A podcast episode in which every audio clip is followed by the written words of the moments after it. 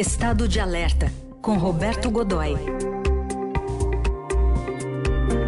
Oi, Godoy, bom dia, tudo bem? Bom dia, Carol. Bom dia, amigos. Hoje a gente vai repercutir uma fala do presidente Lula, que estava lá na Argentina ao lado do seu amigo presidente Alberto Fernandes. Eh, disse lá sobre a afinidade né, do seu novo comandante do Exército, general Tomás Miguel Ribeiro Paiva Diz que os dois pensam da mesma forma sobre o apartidarismo das Forças Armadas, a respeito do papel que os militares, como servidores de Estado, devem exercer. Vamos ouvir.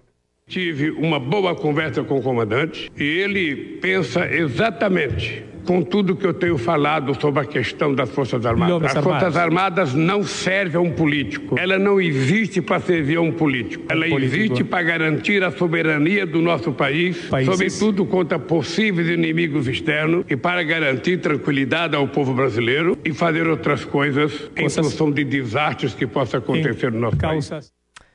Bom, Godoy, queria te ouvir sobre se as coisas se aquietaram agora, depois dessa mudança, apesar das imagens que a gente tem visto aí, né, divulgadas do dia 8 de janeiro, de omissão de forças policiais e de exército de alguma forma que acabou protegendo parte dos golpistas que estavam acampados lá na frente do QG. Como é que ficam as coisas agora? Mais tranquilas?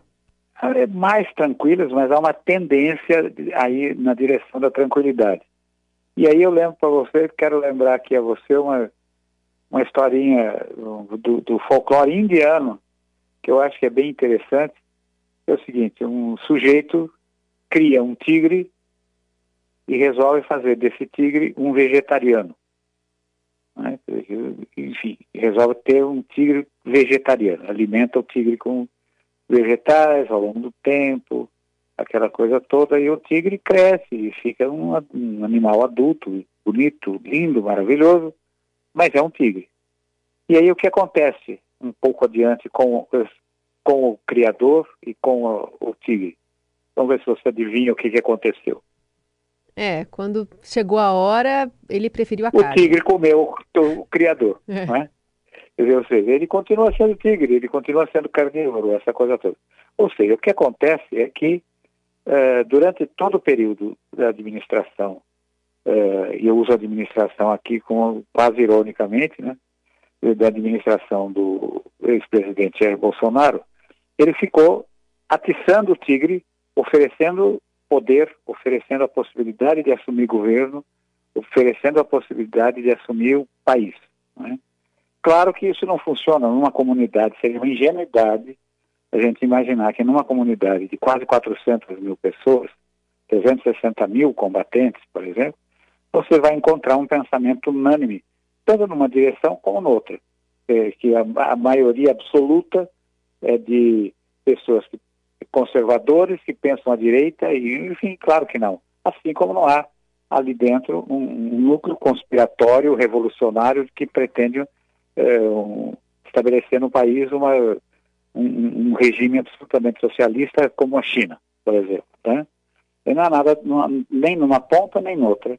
E é claro que você vai encontrar dentro dessa comunidade, você vai encontrar muita gente que pensa à esquerda, por exemplo. Mas atua como tal? Não, claro que não. Por quê? Porque sobre tudo isso pairam duas, dois, eh, dois eixos fundamentais, que é a, a hierarquia e a disciplina, eh, antes de qualquer coisa. Esses dois eixos é que foram razoavelmente comprometidos, principalmente por conta dos generais palacianos, tá? que eram, eh, entre, entre, a própria, entre a própria tropa, eram chamados de fardacianos, né? enfim, que era, foi o pessoal que, de alguma maneira, se aproximou, compartilhou né, e se distanciou da tropa. Que, o, o que esses novos comandantes, o, o, o general Tomás, o brigadeiro, o brigadeiro Kenneth, é, Damasceno Kenneth, ou o, o, o almirante Olsen, que eles têm em comum é uma visão muito reta e profissional da, das suas atividades. Eles têm objetivos muito claros, têm sido assim, têm construído suas carreiras nessa linha, né, de fazer com que as Forças Armadas fiquem o mais próximos possíveis de do, da sua atribuição constitucional, que é o que, que, o presidente Lula tem dito, defender o país. E tem o respeito o país, das tropas também, né? né? E, e, tem o é? respeito das tropas também, né? Dos seus é. subordinados. É. Eles têm essa, você tocou no ponto mais nevrálgico. Hum. Eles têm, principalmente o Tomás, tem o absoluto respeito da tropa. Hum. E durante todo esse ciclo, aconteceu uma coisa, a gente até falou disso algumas vezes, Carol, se você lembra. O, o, o, que aconteceu durante esse ciclo é que ficou, você quase que criou uma casta dentro, da, dentro da, das forças, que eram os que partilhavam do poder, os que participavam, que se aproximavam, não necessariamente esse pessoal da patente mais alta, mas o pessoal ligado a ele. Quer dizer, o, o Bolsonaro conseguiu ocupar 3 mil vagas, por assim dizer, 3 mil cargos na administração, e é óbvio que você não tem oficiais de, de patente alta para tudo isso. Então tem muito, tem muito oficial de patente média que acabou, de alguma maneira, sendo convocado, indicado, beneficiado ou não, depende da maneira como o sujeito pensou, mas que de uma, de uma maneira ou de outra está lá, ocupando um cargo que é civil, né? participando da administração. Então, fazer essa, esse, esse movimento de volta às origens é uma missão A1 para os três comandantes e é, e é, uma, é uma diretriz fixada é, pelo governo, pelo presidente Lula, como prioritária, né? mais do que prioritária. E é nisso que eles estão empenhados a partir de agora, e eu acho que vai ser o Tomás é o sujeito certo para conduzir esse processo na maior das três forças, que é o Exército, né, Carol? Uhum. E, e, e, a questão envolvendo a participação do Josué Gomes nessa reunião ali dos comandos, né, com alguns projetos de modernização da base industrial, de defesa, em busca dessa aproximação política entre a cúpula é, militar brasileira e o Planalto, é, é, foi mais uma, uma forma de dizer, uma boa vontade, talvez, do executivo em sinalizar que pretende de novo investir nas forças e tal? Ou uh, não convenceu essa presença do presidente não, da Olha, Carol, o, o Lula está fazendo um movimento, pelo, esse movimento pela segunda vez. Uhum. E em 2000, eu me lembro muito bem disso, em 2007, a situação de penúria das Forças Armadas era terrível, a pior de toda a história. A tal ponto que a Marinha, por exemplo, tinha um estudo que circulava internamente e fazia projeções da, da, dentro de uma, de uma fórmula que é aquilo que a gente brinca muito desde sempre, que é aquele negócio da caminhada em que você dá dois passos para frente, um para trás e acaba sempre ficando para trás. Né? Uhum. Né? O que acontecia naquele momento, e esse é apenas um exemplo do que se repetia também na Força Aérea, também na, na, na no, também no Exército, em medidas diferentes, mas ele estabelecia coisas assim.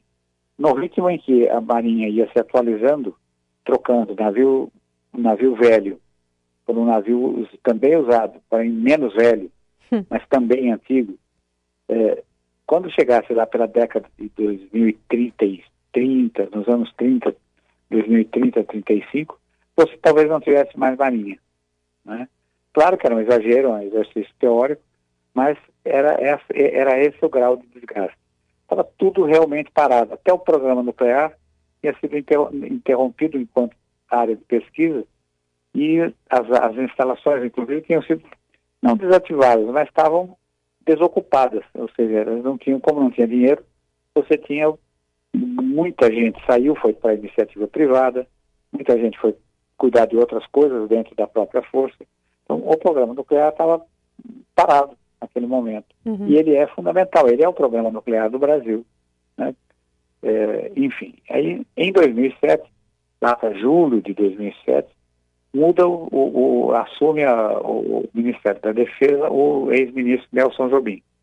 E ele explica, faz, é, convence o Lula de que é chegado o momento de garantir a simpatia das Forças Armadas e, e também deixar claro o seguinte, veja, não, não é um favor, as Forças Armadas estão realmente sucateadas, uhum. tem que fazer alguma coisa. E aí o Lula, veja, vamos pensar bem, 2007, economia bombando, dinheiro entrando, todos esses grandes programas em curso, superávit para todo lado, né, uhum. dinheiro sobrando, por assim dizer. E aí ele chama os, os, os, comandantes militares e repete esse modelo. Diz a eles que precisa de uma lista de projetos prioritários, uhum. projetos estratégicos, e que, e que é, dizer o seguinte, não, não, que ninguém pense é, pequeno, vamos pedir tudo, vamos, vamos estabelecer um plano, não é pedir, vamos estabelecer um plano de projetos que contemple todas as áreas. Uhum. E aí vamos estabelecer prioridades, mas vamos fazer um plano amplo.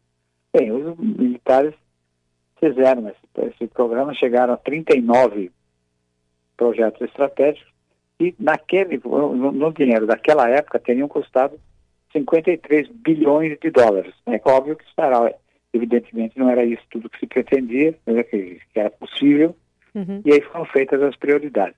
O que, que a gente conseguiu com isso? O que é que o país conseguiu com isso? O bem-sucedido programa de construção de submarinos, né? a, a, os novos caças, o programa do blindado Guarani, da renovação da força blindada, enfim, uma porção de, foram, foram projetos que acabaram, foram sendo enxugados ao longo do tempo, quer ver, nessa listona aí dos 39 você incluía, inclusive, munição para canhão, né? Uhum. Então, isso tudo foi sendo enxugado tá? e foi um sucesso.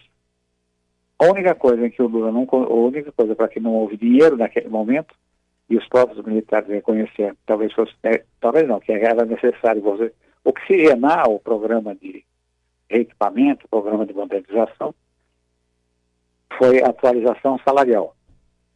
O que, é que acontece com o, o Bolsonaro? O Bolsonaro assume, faz uma revolução salarial, veja, os militares hoje têm ótimo salário, soldo muito bom, programas sociais muito interessantes, e mantém esses programas, ou seja, ele, nenhum desses programas estratégicos, pelo menos os realmente prioritários, caça, é, novo blindado, o CISFRON, que é aquele sistema de defesa das fronteiras, ele, o único que não recebeu dinheiro, na verdade, foi o próprio CISFRON, porque ele é muito, muito caro. Mas todos os demais que já estavam contratados, já estavam em curso, esse negócio todo, foram mantidos.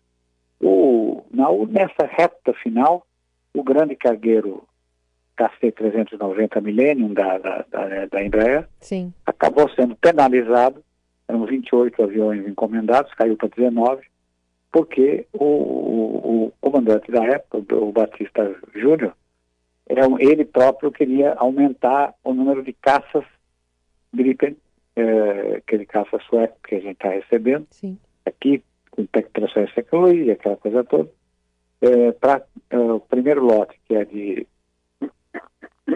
de 36 aeronaves, ele queria expandir para 40. E aí não tinha dinheiro para as duas coisas, acabou sangrando o, o, o contrato dos, dos KC, dos aviões encomendados a uma empresa brasileira, portanto mais fácil de negociar, diminuiu o número daqueles aviões cargueiros e aumentou o número de caças desse primeiro lote. Uhum. E iniciou a negociação de um segundo lote, de mais 26, que ainda está apenas começando. Então, o Bolsonaro se preservou por aí. Sim. Mas, nesse momento, a situação é delicada. É preciso garantir que isso vai continuar. E é exatamente isso que está sendo feito nesse momento.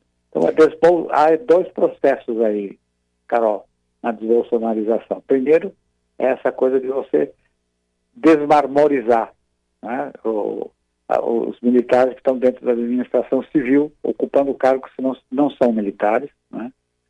É, e o segundo é o reconhecimento da necessidade de manutenção dos programas estratégicos e a expansão desse projeto.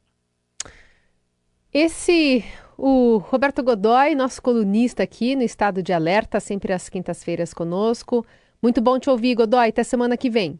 Até semana que vem. Um grande abraço a todos.